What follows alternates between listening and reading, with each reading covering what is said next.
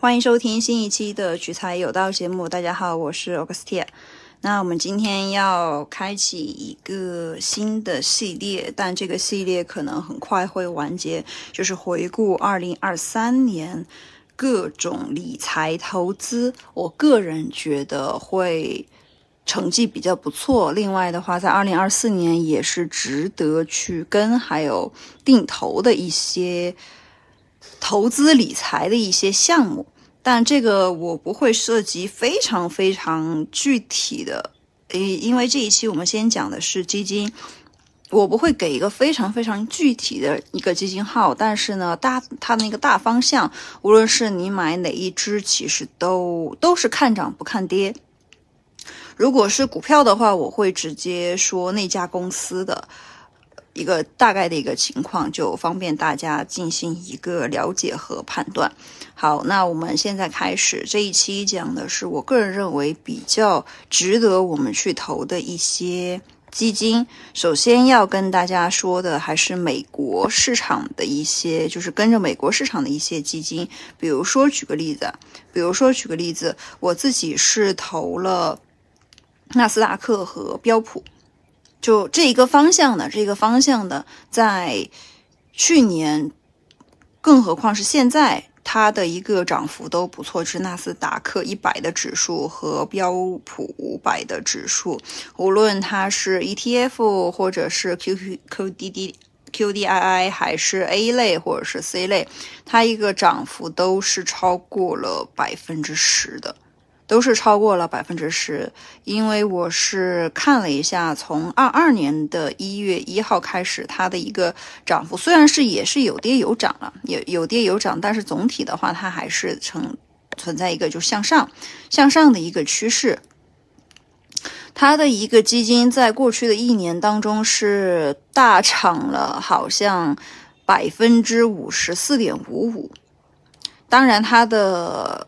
风险就很高了，夏普比是非常高的，呃，超过人的关注呢是已经超过了两万人，它而且现在是好像已经不能购买了。现在是这样的，如果它跌了，应该是可以购买的，就大家可以去看一下自己理财各个银行的 A P P。如果说现在还可以买到纳斯达克指数，就一百指数。QDI 呀，或者是其他都好，那么其实是值得大家再投的。目前为止，我个人认为不是一个可以到，它是个高点，但是它不是一个可以跌的一个高点。所以说，大家还是非常看好它，因为在过去一年当中，美国经济虽然说也就那样，但是总体行情还是上扬的，还是不错。我自己在。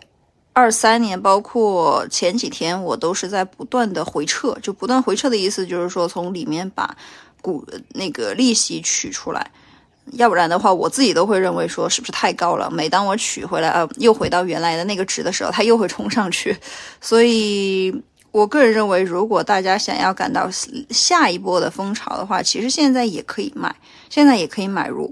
买入的话，它应该还会再涨，应该还会再涨。但其实我记得好像在二一年的时候，纳斯达克和标普五百是跌了很多，是二零年涨了，二一年是跌了很多。但大家如果扛住了的话，就其实还好，就其实还好。就其实我觉得，专注在美国，就是说股指上的一些基金呢，他们的规律就是可能一年。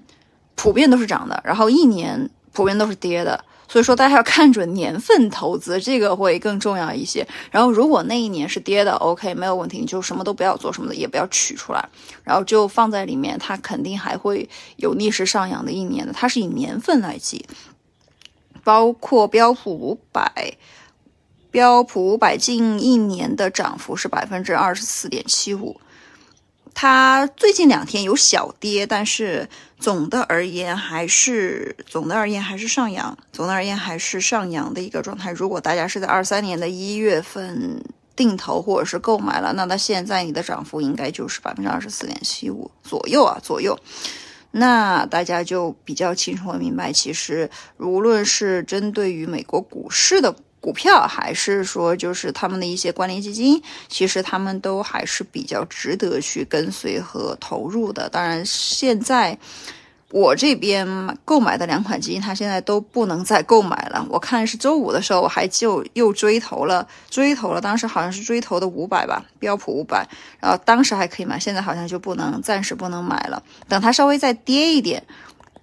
我记得是要跌到差不多就十以内涨幅，就是说你自己它的涨幅在十以内，就一年的涨幅是在十以内，那么它好像还是可以购买的。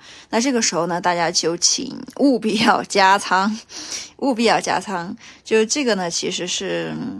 真的就你，当你就是先上车，对吧？先上车，然后呢跌了无所谓。它其实它最大的一个跌值，我记得是有超过百分之二十的，但是最大好像也就是百分之二十左右跌幅啊，就负百分之二十。但如果你能够经受住这个负百分之二十的话，其实你就能够去，就是你你就能够，你能够承担负百分之二十的风险，那么你就一定能够享受正百分之二十的收益。嗯，就是这句话。好，下一个。下一个，我个人认为比较值得投的基金是石油行业。石油行业，石油，因为虽然说新能源它是越来越火爆了，但是呢，物以稀为贵嘛。那你价格如果什么东西价格更高，那肯定就是非常稀有的东西，它的价格是更高的。无论是全球石油的指数 A 类，还是。C 类 QDD QDII 它其实都值得去投。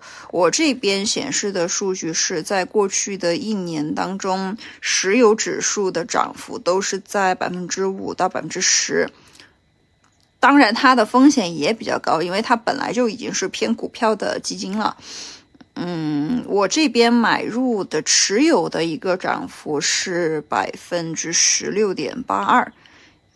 百分之十六点八，我也是去年才买的，但它的收益还是挺，还是挺理想的。它的一个变化的话，其实就是可能，我看一下，三五月份是一个低点，然后一二月份可能是一个高点，一二月份是一个高点，然后但是哎，确实好像是。三五月份，三五月份的话是一个低点，一二月份是一个高点，但是这个其实也跟石油价格的波幅是有一定关系的。我并没有持有新能源相关的，或者是储能，哎，储能可以，其实其实稍微可以持有一点，这个倒提醒了我。新能源的基金的我这边是没有买的，我这边是没有买，个人感觉还可以，个人感觉就是你可以去持有，但是它的涨跌可能会比较。剧烈，就尤其是这种新兴产业的东西一出来的话，相关的基金啊，或者是股票、债券肯定会都会有，但是呢，它的波动肯定是不太稳定的，不太稳定。所以说，大家可以去看一下，比如说石油指数相关的，嗯，这些的话，肯定它的一个涨幅，因为它肯定会越来越稀有。我个人认为，持盈保泰肯定没有问题。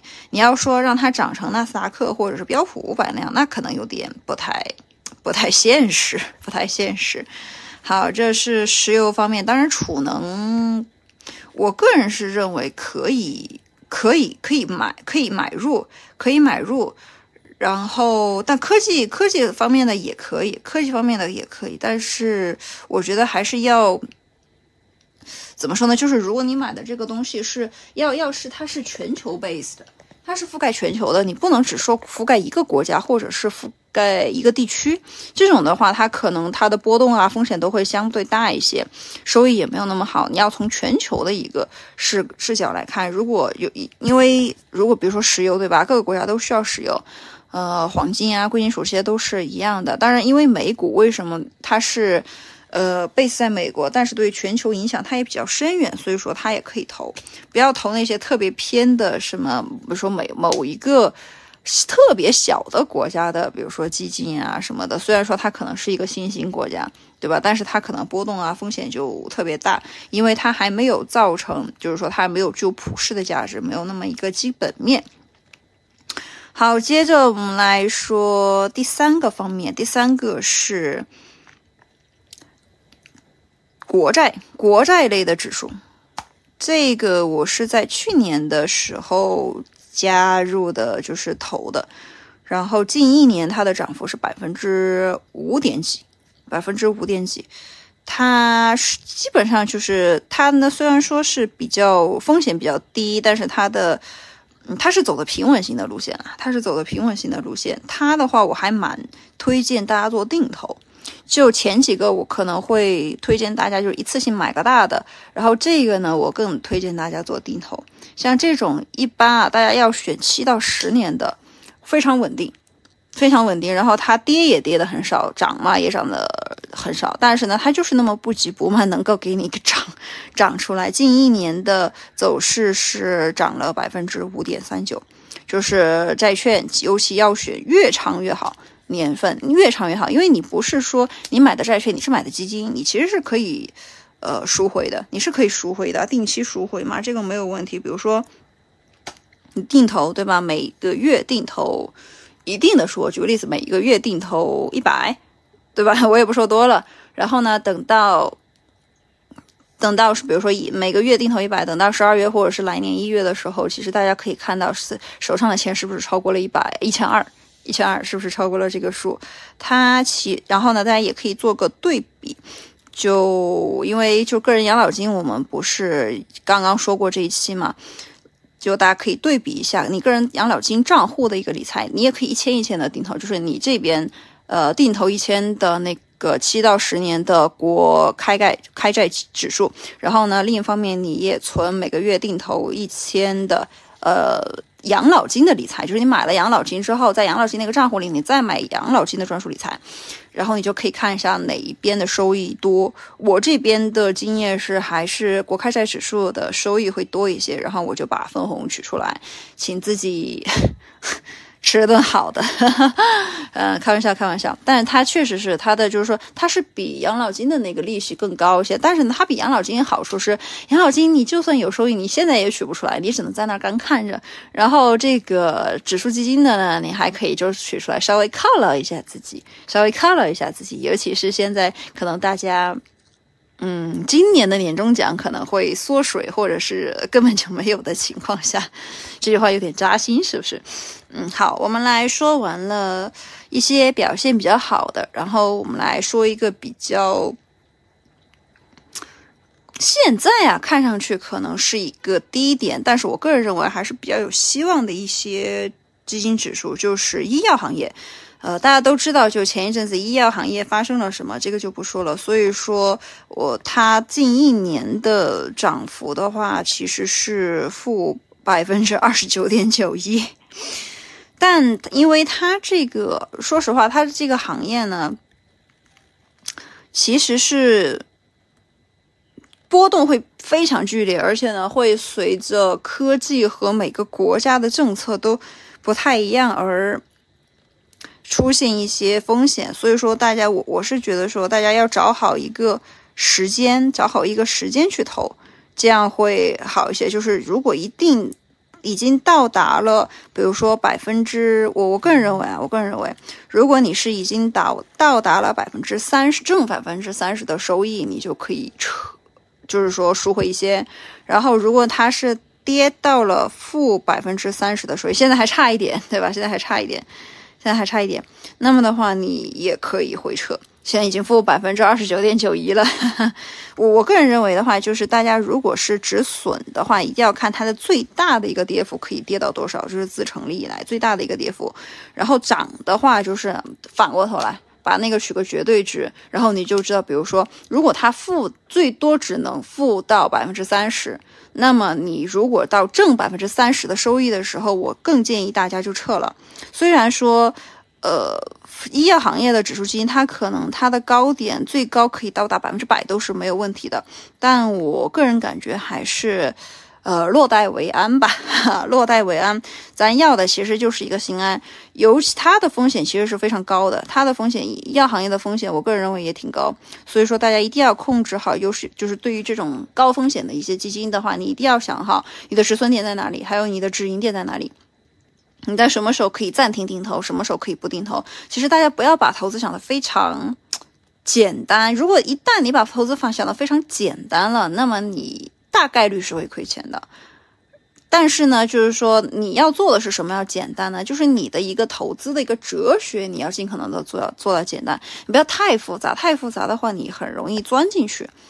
嗯，然后就是钻进某一个非常具体的一个投资的一个品类，或者是股票啊、收益债券，你就无法看到一非常通盘的一些呃逻辑在。所以说这方面大家一定要多多谨慎一些，多谨慎一些。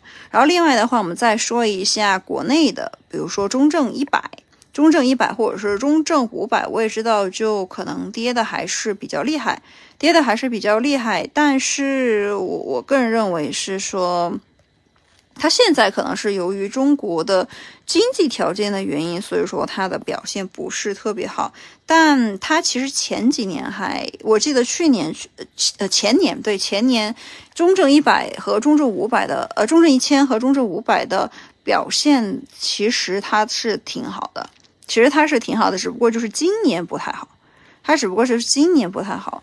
所以说，大家还是要，今年是一个低点啦，今年是一个低点，但去年去年这个时候其实是一个比较高的高点，如果它跌下来，但是它还是看涨的，它还是看涨，呃，所以说我个人认为，就可能今年一过，对吧？今年或者明年中国经济起来了，它其实还是可以投。那么正好现在是一个定低点的话，大家其实可以去购买。我不认为说，就是大家一定要想。到一个点，如果是就是当大这个市场都在跌的时候，大家都在撤回的时候，对吧？你去追投，就是一定要跟那个指标反着来。比如说它是绿色，对吧？你一定要跟投；如果是红色，你一定要回撤。